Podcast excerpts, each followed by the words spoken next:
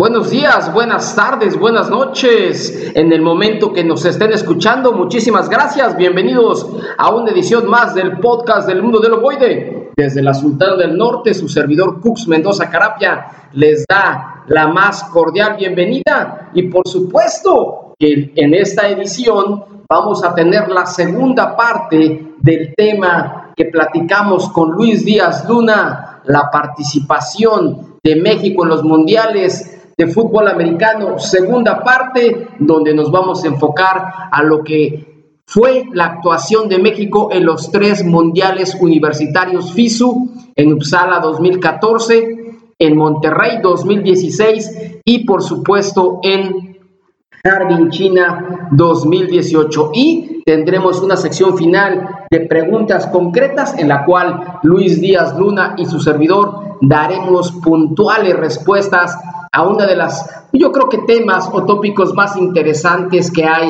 alrededor de la participación de México en los mundiales.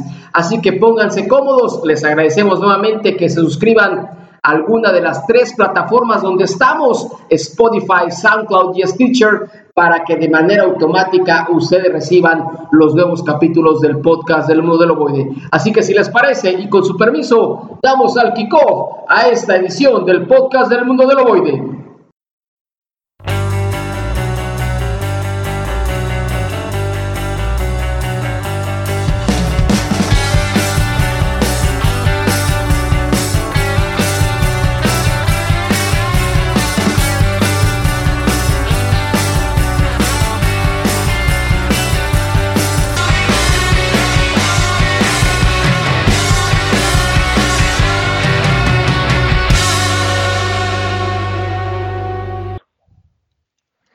Así es, mi estimado Luis, y si quieres pasamos al tercer bloque para platicar ahora lo que ha sido la participación de México en los recientes campeonatos universitarios FISU, que obviamente la FISU también es el organismo internacional del deporte, máximo rector del deporte universitario y que se encarga, obviamente, su evento magno son las universidades que cada cuatro años realiza y que organiza también eh, mundiales de los deportes que tal vez no forman parte de ese evento cumple que son las eh, universidades. Y de ahí surge la idea de desarrollar y organizar el Campeonato Mundial Universitario, donde yo debo decir desde ahorita que fue fundamental la, el trabajo, las sugerencias, eh, el liderazgo de la conferencia premier de la CONADEIP, en nuestro fútbol americano y estuvieron muy involucrados desde un principio. De hecho, gracias a ellos tuvimos el placer de tener un mundial universitario aquí en la Sultana del Norte. Eh, la gente encabezada por Oscar López, por muchos criticado, por otros reconocido, pero él fue fundamental para esto. Y la primera participación se da en Uppsala, en Suecia, en el 2014, en esta ciudad universitaria del primer mundo, de aquel gran país como es Suecia, donde México llega a la final y derrota por primera vez a un seleccionado de Japón en competencias internacionales antes de que México le ganara en el juego de la medalla de bronce a Japón en Harbin, China, en el Under 19 del 2016. El primer triunfo de México a nivel internacional sobre un equipo de Japón fue en, en Uppsala cuando gana 14 por 6. Esta eh, selección que obviamente como las tres que ha sido han sido dirigidos por el coach Horacio García. Después aquí en Monterrey, donde tuvimos el gusto de, de eh, trabajar juntos, mi estimado Luis, y de cruzar caminos. México en round robin aplasta a Japón como nunca, lo derrota creo que 33 por 6. Eh, y, luego en el juego final, no era, no era una final, sino era el último partido del round robin, también aplasta al conjunto de los Estados Unidos al derrotarlo 35 puntos por 13 me parece, y ahí ante una gran entrada en el estadio tecnológico. Y bueno, hace dos años precisamente, seguramente igual que, que tu servidor, mi estimado Luis, te desvelaste para ver los partidos en la madrugada, sobre todo reconociendo, vale la pena reconocer el gran trabajo que ha hecho Máximo Avance en la cobertura de estos mundiales, Arturo Carlos, su, su equipo de trabajo, donde nos ha invitado a participar, la verdad me quito el casco por el fenomenal trabajo que ha hecho Máximo Avance, que gracias a ellos pudimos ver el mundial, eh, los mundiales en China y México con una gran selección, primero derrota a un poderoso representante de los Estados Unidos, no era una selección, sabemos que era un equipo de eh, John Main, eh, del John Main Christian Association sobre todo, pero que hace un, eh, perdón, no John Main Christian Association, no es el YMCA, no, es de Cristianos por el Deporte y el Fútbol, eh, pero con grandes jugadores, sobre todo la, el combinado que llevó a Harbin. México les gana 20-17 con un touchdown en los últimos minutos del magnífico a Giovanni Aro y después aplasta a Japón con una gran actuación de Max Lara en los controles y gana la medalla de oro. Entonces, recapitulando, mi estimado Luis, México, tres campeonatos mundiales universitarios, tres medallas de oro, tres campeonatos, invicto bajo la conducción de Horacio García. La verdad, extraordinarias actuaciones, eh, rotundos éxitos y sin duda de las grandes actuaciones que ha tenido México en su historia en fútbol americano se han dado en estos mundiales FISU eh, universitarios. Sí, apabullante, ¿no? Apabullante la situación de, México.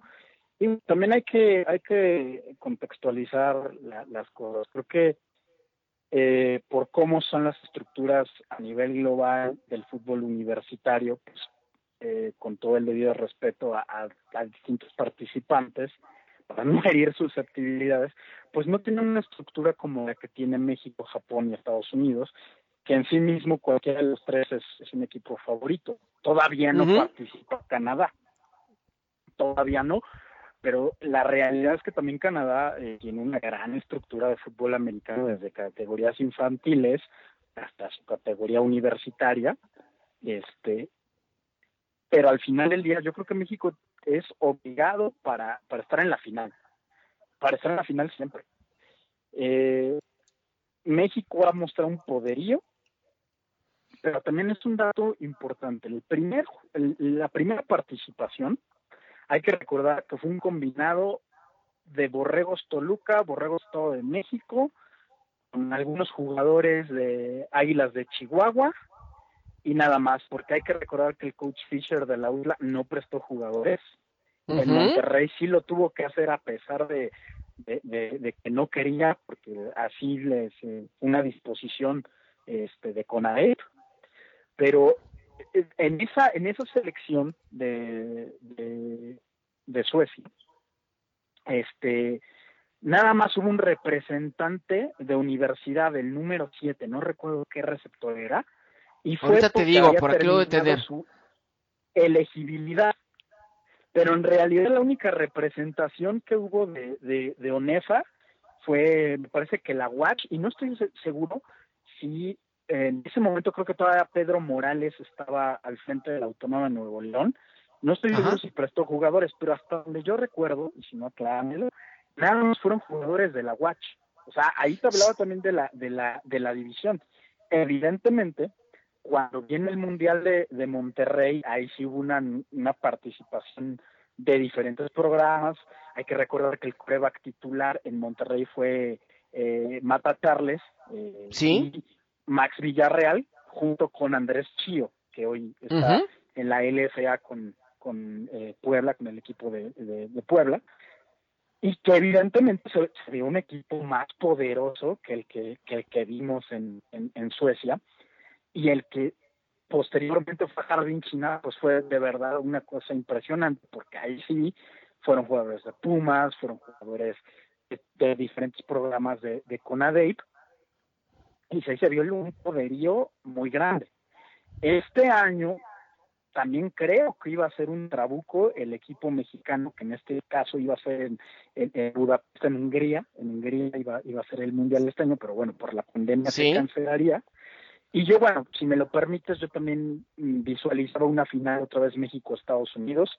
No sé si, si este, esta asociación eh, eh, cristiana que, forma la selección este, eh, estadounidense iba, iba a mandar a un mejor equipo. Me queda claro que Carvin mandó un mejor equipo que el Monterrey. Pero sí creo y considero que eh, eh, el magnífico iba a tener otro gran gran mundial así como otros tantos jugadores este que, que ya habían participado previamente no y sí creo de verdad no creo que México pues en, esta en esta en este tipo de competencias pues sí tiene que estar obligadamente en la final, o sea, no hay excusa, no hay excusa, o sea, eh, me queda claro que este año iba a participar Chile, eh, eh, con toda debido respeto, no creo que tenga la estructura suficiente, este, y obviamente el, el, país anfitrión, pero bajo esos parámetros, México siempre tiene que estar en la final de menos, de menos y si me lo permites tiene que ganarla. Mientras no manden un equipo enteramente NCAA, sea División 3, División 2, este, no podemos saber el verdadero nivel de los estadounidenses, porque hay que recordar que una parte de la selección estadounidense es de la otra liga atlética, que es la NAIA, que es este la contraparte de la NCAA, y no sé si también van eh, jugadores que pertenecieron o pertenecen a Community College. Eso ya nos podrás abundar al respecto. Exactamente, qué, qué, interesantes y puntuales observaciones nos das para tener el contexto de lo que han sido estos mundiales FISU. Sí, yo solamente confirmo, los mundiales IFAF categoría senior son de nivel superior, definitivamente a los mundiales eh, FISU universitarios. Eso que quede claro. Son, eh, es claramente superior el nivel de los mundiales senior a los de FISU. Es cierto, Canadá no ha participado, como que ellos han sido muy disciplinados solamente en participar en mundiales de IFAF. Y Estados Unidos realmente no ha llevado ninguna selección. Estados Unidos nunca ha reconocido esos mundiales como parte de la participación internacional como selecciones, ¿verdad? De USA Football. Eh, y ha mandado Estados Unidos porque FISU ha encontrado una manera de darle mayor nivel a sus mundiales, donde como bien dices, solamente ha sido México, Japón y este combinado que llevan de Estados Unidos, que no le podemos llamar selección, porque ha habido equipos que definitivamente mm, apenas están en los primeros pasos del fútbol, como China, como Guatemala, que vino aquí, que eran selecciones que pues no, no tenían eh, ni siquiera a veces los conocimientos básicos de lo que es el fútbol americano. Y, pero México, déjame decirte lo siguiente, estimado Luis, hasta la selección que participó en el Mundial de Harbin 2018, por primera vez, y aquí es donde quiero cerrar la pinza, volvió a llevar a lo mejor de su fútbol nacional. ¿A qué me refiero con esto? Ya decías, en Uppsala, Fisher no permite que vayan sus jugadores, también viendo por sus intereses de la UDLA. Eh, bien decías, solamente van representantes del Autónoma de Chihuahua por parte de equipos de la ONEFA. ¿Por qué? Porque sabemos que Carlos Altamirano siempre llevó una excelente relación con toda la gente de CONADEIP y con todos los coaches de CONADEIP. Fue un muchacho que jugó en la UNAM, Mario Sánchez, ya lo mencionabas tú, receptor número 7, que él ya había terminado su elegibilidad con los Pumas EU. Realmente no era un jugador activo de la UNEFA. Y sí, fue una selección que inclusive eh, grandes jugadores, pero que no llevó lo mejor de lo mejor de la propia CONADEIP. Después llega el Mundial de Monterrey, donde hay un gran ausente. Los Pumas del UNAM no permitieron, en ese momento todavía su Alteza Serenísima, eh, me parece, dirigía a la, a la Horda Dorada y no permite que vayan, que vengan jugadores. Yo me acuerdo, yo platiqué con uno de ellos, con Carlos Giannini, extraordinario tackle ofensivo, eh, de los mejor que hemos tenido en Liga Mayor. Platiqué con él y me dijo, ¿sabes qué? No me dejaron ir, yo ya tenía mis maletas y no nos dejaron ir. Me dijeron que nadie iba de la UNAM a esa selección. Entonces no vino completa. Tiene que llegar hasta el 2018, estimado Luis, para que ahora sí vayan representantes, los mejores jugadores, en este caso universitario, que sabemos que es el mejor nivel que tenemos en México, para que México, desde Palermo 99 hasta Harbin 2018 FISU universitario, no llevaba a sus mejores jugadores a una selección, a un mundial. Entonces ahí te das una idea también de los conflictos, de los problemas que hemos tenido internos para que México ah, lleve a sus mejores selecciones y se ve que cuando se trabaja de manera correcta, disciplinada y se lleva lo mejor, pues México es potencia. Definitivamente creo que si se llega a organizar un próximo mundial de FISU, que creo que le veo más futuro, ¿eh? estimado Luis, a que vuelva a haber pronto un mundial de FISU que un mundial de IFAF, categoría senior. Creo que México debe ser considerado el favorito por encima de Japón, sin duda alguna, por encima de Estados Unidos, mientras no lo tome USA Football y sigan llevando estos combinados. Y si en su momento dado llegara a ir Canadá, bueno, pues se replantearían las cosas, pero creo que México ha sido el amo y señor absoluto de estos mundiales FISU y que con gran orgullo nos han traído estas medallas de oro en las tres ediciones, sin dejar de mencionar, estarás de acuerdo Luis, que el gran cerebro de todas estas elecciones ha sido el coach Horacio García. Actualmente, eh, ya lo comentábamos en un, en un, podcast anterior, creo que el mejor coach de fútbol que tenemos eh, en, en, México en estos momentos. Sin duda alguna, ¿no? El coach, el coach Horacio que tenemos el gusto de conocerlo tanto tú como yo, quizá yo eh, más de cerca por, estos lugares del centro del sí, a ti sí, a ti sí te hace caso, Luis. Si quieres entrevistarlo a ti sí te hace caso. Aquí al mundo del ovoide este se hace del rogar un poquito. ¿eh? vamos a intentarlo porque luego si su agenda es un poco un poco saturada. Ahí te lo encargo, Luis. Eh, dile, dile que pues yo sé que que yo no soy tan importante como que yo no soy medio de comunicación, pero dile que, que se haga un espacio, que ya estamos, ya estamos juntando los dólares para, para llegarle al precio de la entrevista. ¿eh? Vamos a hacer lo, posible para que el coach Horacio esté, en, este podcast de Mundo de Oboe, pero sí, sin duda, yo creo que nadie, absolutamente nadie, eh, podemos eh, regatear eh, los logros del coach Horacio, su importancia, su disciplina, la forma en la que ha conjuntado en los selectivos nacionales, que, ha logrado que los, chicos este, entiendan su filosofía, que vayan en el mismo camino y, sobre todo formar eh, e, equipos que, que, se sienta un gran ambiente interno entre los chicos, independientemente de, de, de, los programas que, que, lo conforman esas, esas elecciones. Entonces, incluso eh, yo, yo lo digo, quien, me pueda seguir en, en, Twitter, arroba Luis Díaz Luna, en su momento lo dije, que el coach que debía eh, tomar la selección senior del mundial que no fue realizó el año pasado en Australia era Horacio García. Eh, era para mí el, el idóneo por los logros, por el conocimiento, por los procesos que llevaba este, para, llevar a buen puerto a, una, a una selección pudiese llegar a, a nivel senior o regresar a la final, ¿no? que que todo el mundo queremos y deseamos, y que se derroque por fin a Japón para decir, señores, México es amo y señor sobre Japón, porque es lo único que nos hace falta, derrotar a los japoneses a nivel senior y quitarnos esa enorme estaca que tenemos cerrada.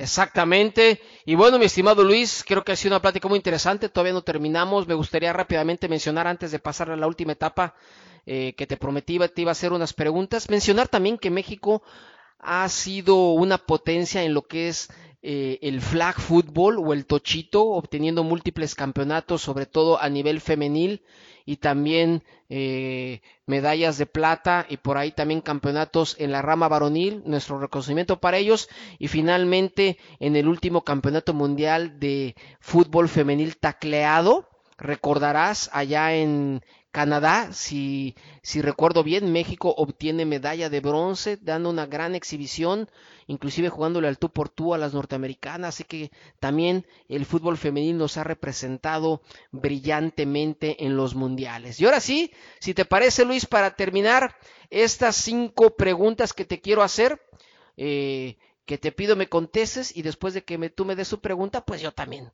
abusando aquí del mundo del ovoide, también daré eh, mi versión. Primera pregunta que te, digo, que te hago, Luis. Para ti, ¿cuál ha sido el mayor éxito de México en los diferentes mundiales que platicamos? Considera Senior IFAF, considera Under 19 IFAF y considera FISU. Para ti, ¿cuál ha sido el mejor resultado o el mayor éxito de México en los mundiales? Sin duda alguna, el, segundo lugar obtenido en el Mundial, en Under 19 en la Ciudad de México, que cabe decir que ha sido en asistencia el mundial más concurrido en toda la historia de, de, IFAF. Eso nadie lo puede regatear, ¿no? Ah, qué buen dato, qué buen dato. Y sin duda ha sido el resultado a nivel de selección más importante en nuestra historia. Me atrevo a decirlo, que ha sido el más importante por todo lo que se ha significado. Puedo o no tener la razón, pero desde mi perspectiva ha sido el resultado más grande que hemos tenido. Perfecto, y qué buen dato que nos das, que sí, fue el mundial más asistido de cualquier categoría, demostrando que en México el fútbol americano es un deporte sumamente importante y que somos potencia a nivel mundial. Yo difiero, yo pienso que el resultado más importante ha sido el oro que consiguió México en el último campeonato mundial FISU de Harbin, China, donde se derrotó un equipo poderoso, un combinado poderoso de los Estados Unidos, se arrasó a Japón y con una actuación formidable de los muchachos, considero eh, que, ha sido el éxito más grande que se ha tenido. El mayor fracaso en estos mundiales, considerando todos, eh, será la segunda pregunta. Para ti, ¿cuál ha sido el fracaso más grande de México en mundiales, estimado Luis Díaz? No, sí, sin duda, sin duda alguna, sin duda 2015. No, creo que Raúl Rivera eh, nos vendió muchos, muchos espejitos y, y sin duda fue un fracaso fue un fracaso enorme, este, no hay forma, o sea, de verdad no, no hay forma, ¿no? Eh, y sobre todo porque se pensaba que íbamos a, tener una mejor participación a la que se había tenido en, en Austria, ¿no? Entonces, sin duda, eh, el 2015 puedo decir lo que fue para el olvido. Perfecto. Yo, bueno, eh, voy a decir que para mí el fracaso más grande de México fue la actuación en Frankfurt en el 2003, donde solamente eran dos partidos y en la final contra Japón, si bien es cierto que en Palermo se pierden series extras, ya en Frankfurt nos dan una aplastada, nos dan una trapeada, perdemos 34 a 13.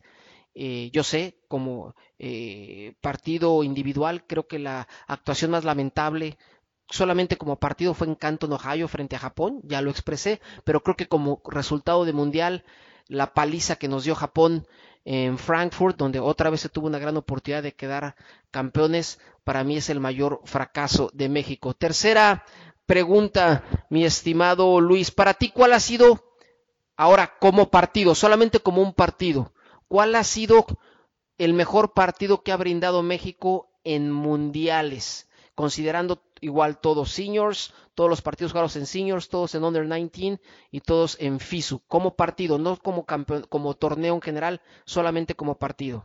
No, sin duda México contra Estados Unidos en Austria, sin duda.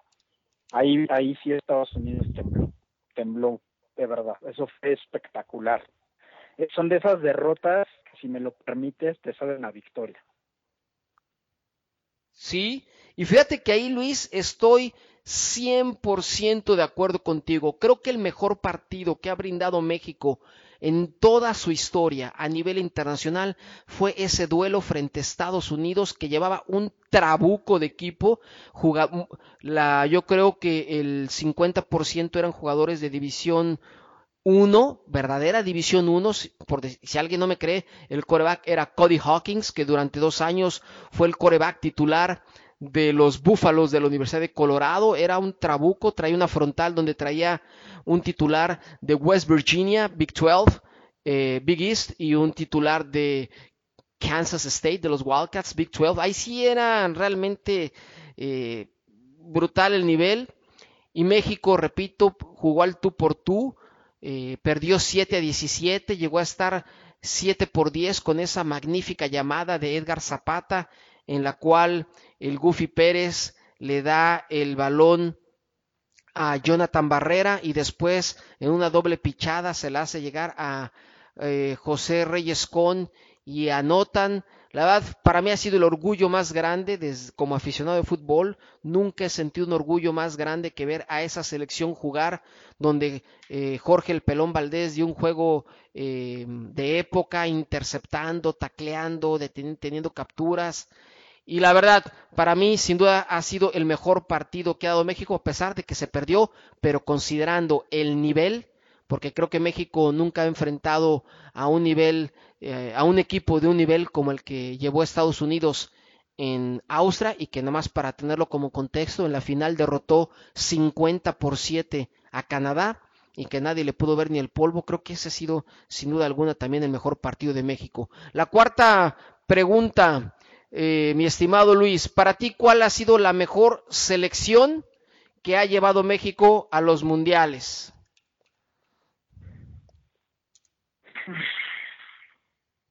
Difícil de responder.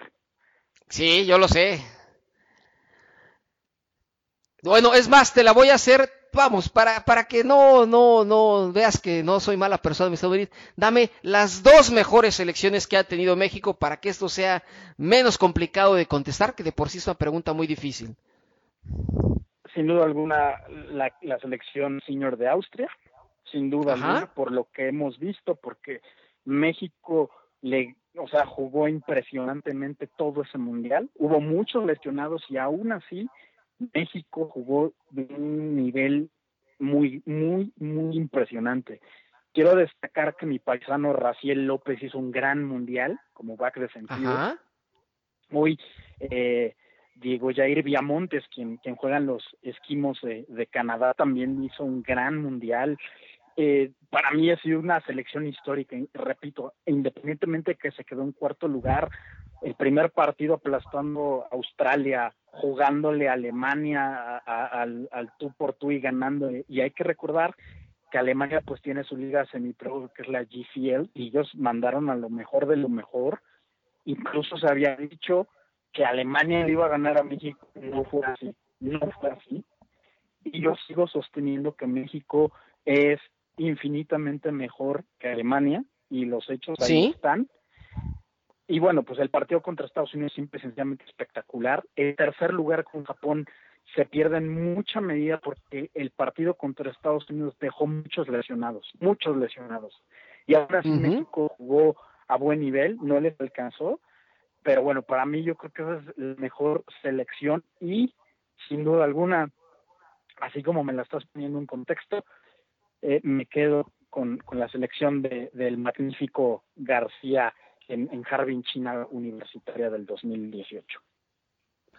Fíjate que eh, yo coincido contigo, pero en, el orden contrario, para mí la mejor selección es la de eh, Universitaria de FISU 2018, eh, que es tricampeona mundial, por el simple hecho de que es, repito, la primera selección desde Palermo 2000, desde Palermo 1999 que se lleva lo mejor.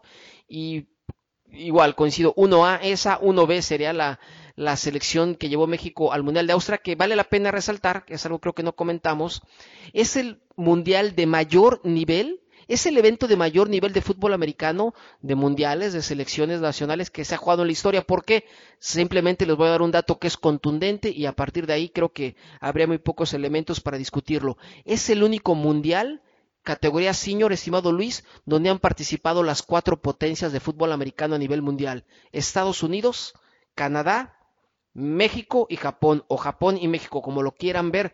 ¿Por qué? Porque en todos los demás mundiales, en Palermo solamente fue México-Japón. En Frankfurt solamente México-Japón. En Osaka solamente Japón-Estados Unidos. En Austria van los cuatro grandes.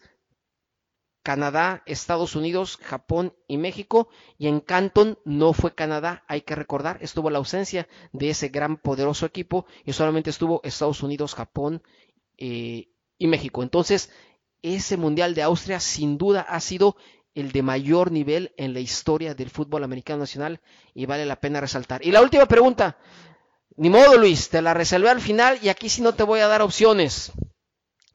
¿Qué país tiene mejor nivel de fútbol? ¿México o Japón? Para cerrar con broche de oro, Luis, Y aquí esta pregunta sí es para valientes. ¿Quién tiene el mejor nivel de fútbol? ¿México, o Japón? México. Ok, ¿por qué? ¿Por qué, Luis? Por la estructura, por cómo se han dado las cosas, por el desarrollo que se ha dado. Me queda claro que Japón también tiene un desarrollo sostenido, no se ha detenido, pero creo que México es superior a Japón. De verdad, de verdad lo afirmo. Digo, no, no se, no se ha podido enfrentar un equipo semipro eh, a, a eh, semipros o en, en, diferentes países, pero yo, yo sí creo que el mejor equipo de Japón no le ganaría a los Cóndores de México. Lo, lo puedo asegurar, de verdad, me puedo aventurar y te lo digo porque yo soy una persona que, que me desvelo y veo los juegos, veo los sistemas, veo traen, qué no traen, cuántos jugadores de División 1 tienen de Estados Unidos y cuando lo sacan cómo cambian. O sea, no es por tener una actitud nacionalista, pero sí creo que México es superior a Japón por nuestra, porque México ya se cambió el chip, por la disciplina, porque los coaches se preparan mejor, muchísimo mejor, porque ya he tenido la oportunidad de platicar con personas en Europa. Eh, alguna vez me, yo que he estado involucrado en, máximo avance y, en la LFA en algún momento, alguien de, Francia me buscó y, estaban impactados con el nivel que había en México. Entonces, de repente nosotros nos tenemos como la vara muy alta que son los estadounidenses y sabemos que nuestro máximo nivel en comparación con los estadounidenses podrá ser División 2. el mejor equipo mexicano puede ser una División 2 por ahí. Eh, quizá el mejor equipo mexicano le podría pegar, pelear a, a los Argonauts de Florida, actual campeón de la División 2 de Estados Unidos, pero nada más. y, yo no estoy tan seguro si los japoneses puedan hacer eso, no lo sé. Yo creo que lo, que lo único que nos hace falta es enfrentarnos a nivel senior y ya urge. O sea, de verdad ya urge para quitarnos todas las mareas de encima. Pero sí creo que hoy México, con las generaciones de jugadores que tenemos, se le puede ganar a Japón, sin duda alguna.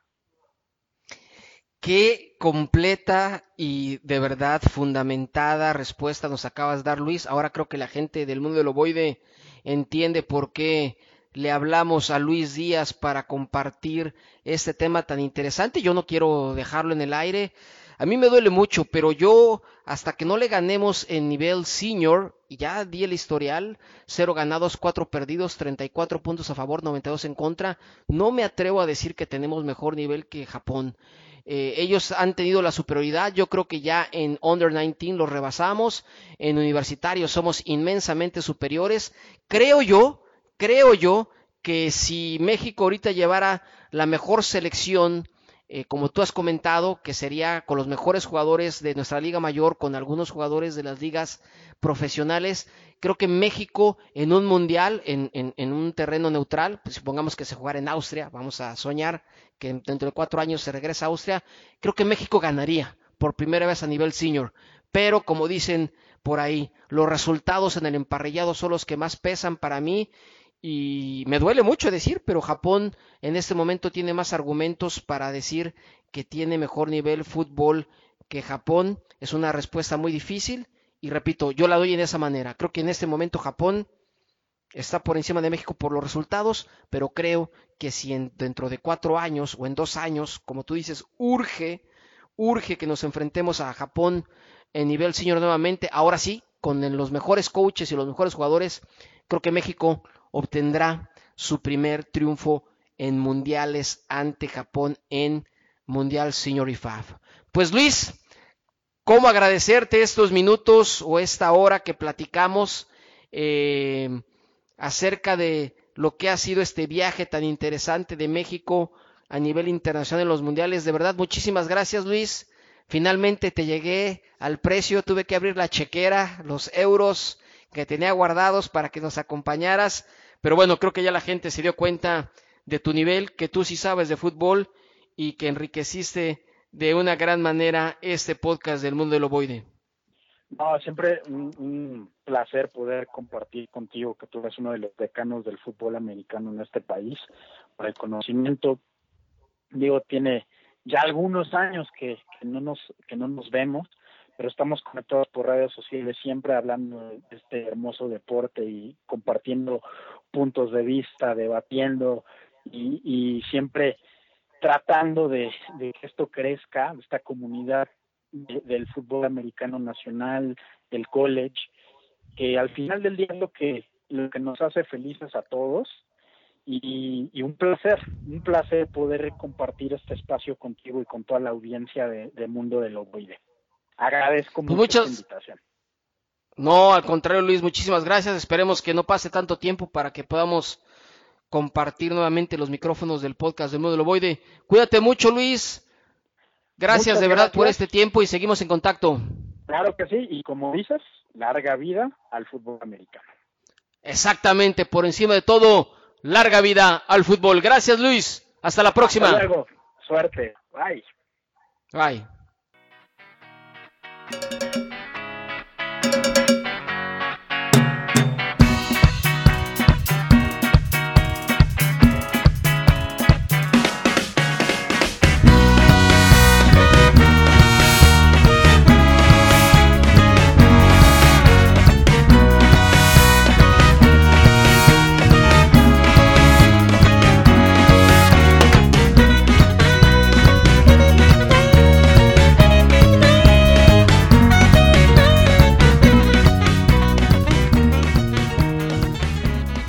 Verdad que esperamos que hayan disfrutado tanto como nosotros esta conversación con Luis Díaz Luna, al cual por supuesto le agradecemos mucho su tiempo y que nos haya compartido sus conocimientos y puntos de vista sobre este tema que abordamos en las últimas dos ediciones del podcast del Mundo del Ovoide, la participación de México en los mundiales de fútbol americano. Cuídense mucho, por favor. Seguimos en un momento difícil de salud, por supuesto que también económico, así que hay que ser pues muy inteligentes, tener las precauciones y no dejar de luchar para superar este difícil momento. Les prometemos que no los vamos a abandonar porque hay muchos temas que platicar de fútbol americano y el podcast del mundo del ovoide seguirá platicando, analizando y dando sus puntos de vista sobre los puntos más importantes, sobre los temas más importantes de esta gran pasión que nos une, que es el fútbol americano nacional. Cuídense mucho, por favor. Aquí los esperamos en la próxima edición. Y ya saben, por encima de todo, lo que deseamos es una larga vida, larga vida al fútbol. Gracias, hasta la próxima.